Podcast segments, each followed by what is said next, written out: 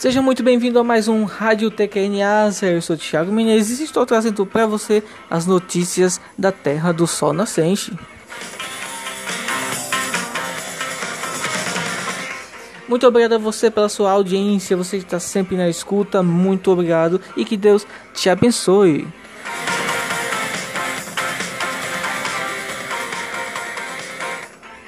Vamos às manchetes do podcast de hoje.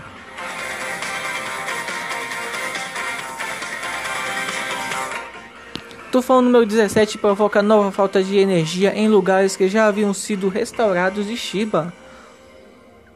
Mais de 30 crianças desmaiam por conta do calor durante treino para competição esportiva também em Shiba. Japoneses formam fila para recarregar passes de trem, metrô e ônibus antes do aumento do imposto de consumo. Forever 21 vai fechar todas as lojas no Japão em outubro. E temos a nossa agenda nipo brasileira com notícias da comunidade nipônica no Brasil.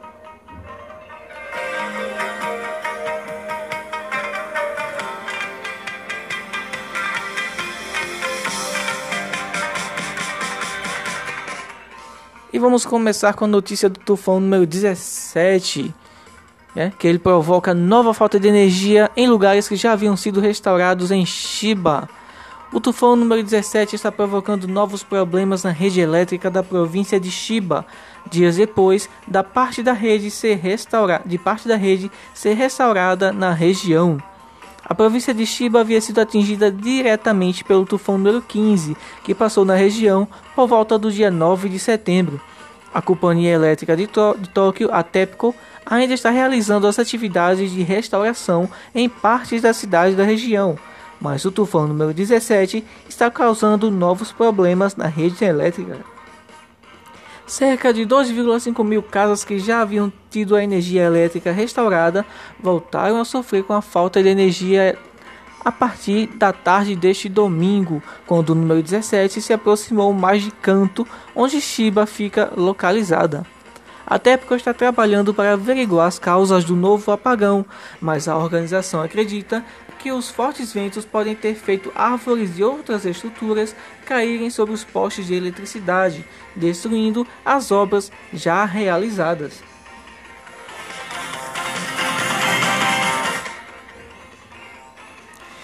Mais de 30 crianças passaram mal durante os treinos para uma competição esportiva.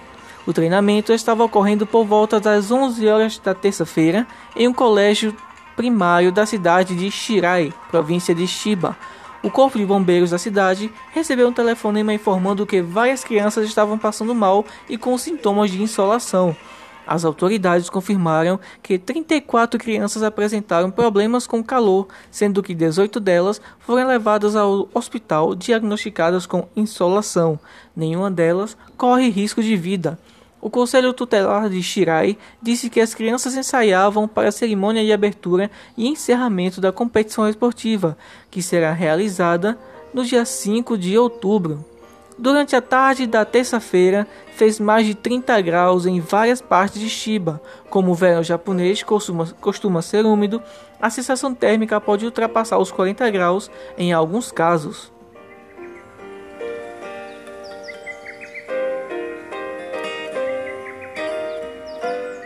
Várias pessoas estão carregando seus passes de trem, metrô e ônibus uma semana antes do início do novo imposto de consumo de 10%. A Japan Highway, a JR, e as demais companhias de trem, metrô e ônibus aumentarão a tarifa de transporte a partir do dia 1 de outubro. Isso significa que quem adquirir ou recarregar o passe pagará o valor com o imposto atual de 8%. A rede estatal NHK registrou na noite da terça-feira uma movimentação acima do normal na linha de Keio da estação de Shibuya em Tóquio.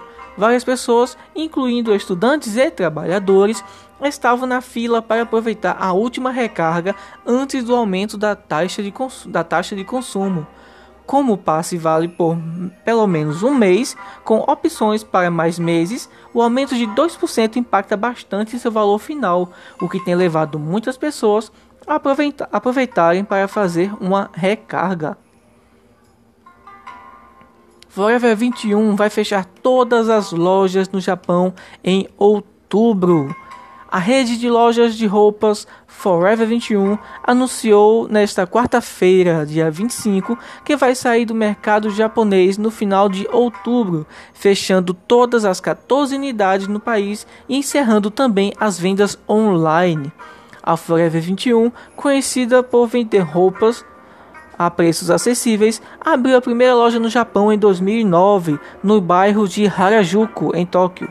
A rede está enfrentando dificuldades nos Estados Unidos, onde há risco de um pedido de falência, segundo o Wall Street Journal.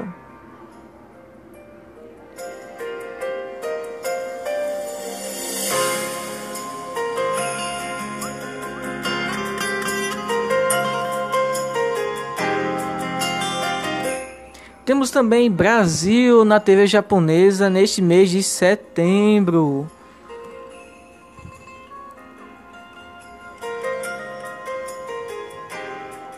No domingo, dia 29, professora Yuko, o desafio que mudou seu destino, treinadora da seleção masculina de judô do Brasil. O documentário conta a história da japonesa Yuko Fuji, que aceitou o desafio de ser a treinadora da equipe masculina de judô do Brasil, chamada carinhosamente de Yuko Sensei pelos alunos. A treinadora transformou a equipe brasileira em uma das mais respeitadas do mundo Agora, nas Olimpíadas de Tóquio 2020, eles querem realizar o sonho de subir no pódio. Né? O documentário vai passar na NHK BS1. O horário vai ser das 21 horas às 21h50. Nós, temos também, nós tivemos também no dia 14 de setembro a World Cup Volleyball 2019 Brasil vs Rússia ao vivo do Edion Arena Osaka pelo canal Fuji TV Next. O horário foi das 1h50 às 17 horas. Antônio Inoki fala sobre sua trajetória no Wrestling Profissional. Revendo as imagens das lutas passadas, o lutador que atualmente atua como político e empresário fala sobre os episódios que mais marcaram. Também descreve como foram os 45 dias de travessia no mar para chegar até o Brasil, onde sua família emigrou. Uma curiosidade: seu irmão Hiroyasu Inoki é o oitavo dan no Karate Shotokan e possui uma academia no Rio de Janeiro. No, o canal foi a TV Asashi o Channel 2, horário das 19 às 21. Tivemos também o, Mag o Mágico Serial no Brasil. O sexto episódio com o Mágico Zero, como é chamado pelos japoneses, foi gravado em vários locais do Rio de Janeiro. O canal foi o AXN Mystery e o horário foi das 15h30 às 16 horas. Brasil na TV japonesa.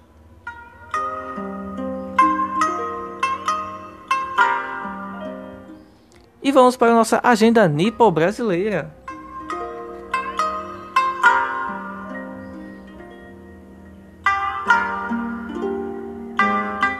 Décimo Bunkyo Rural será realizado em Adamantina, São Paulo.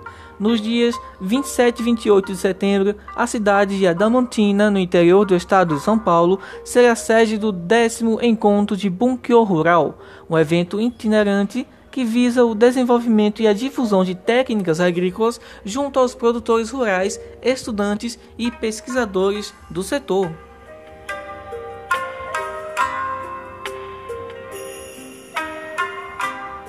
Décima primeira FIB traz os, aos participantes uma reflexão sobre a identidade Nikkei. O FIB, Fórum de Integração Bunkyo, chega a sua 11ª edição nos dias 5 e 6 de outubro de 2019 e traz o tema Nós Nikkeis Brasileiros, com o objetivo de fazer os participantes refletirem sobre a identidade Nikkei.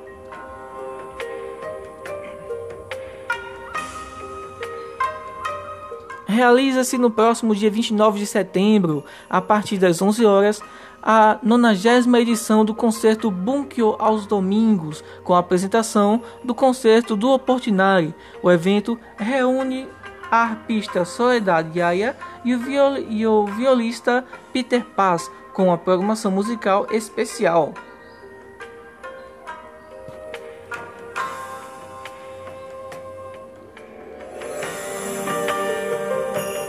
Em São Paulo, a comemoração da entronização do imperador do Japão, no dia 22 de outubro, na mesma data em que o Japão se rea... em que no Japão se realiza a cerimônia de entronização do imperador, imperador Naruhito e da imperatriz Masako. Aqui em São Paulo, também estará acontecendo um evento para comemorar este acontecimento tão especial na história do Japão.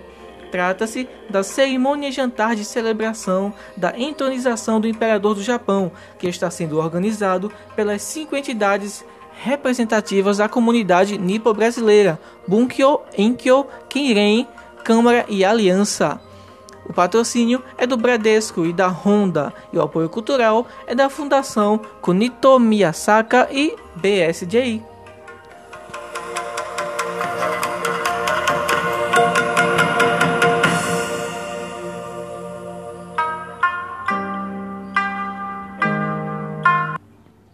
Este foi o nosso Rádio TKN Ásia para você. Muito obrigado pela sua audiência, por ter estado conosco em mais um episódio aqui do nosso querido podcast. Muito obrigado por tudo. Compartilhe no WhatsApp, nas suas redes sociais. Lembrando também que nós estamos no Spotify. É só procurar Rádio TKN no Spotify que você vai nos encontrar, ouvir e até baixar o nosso podcast para escutar na rua.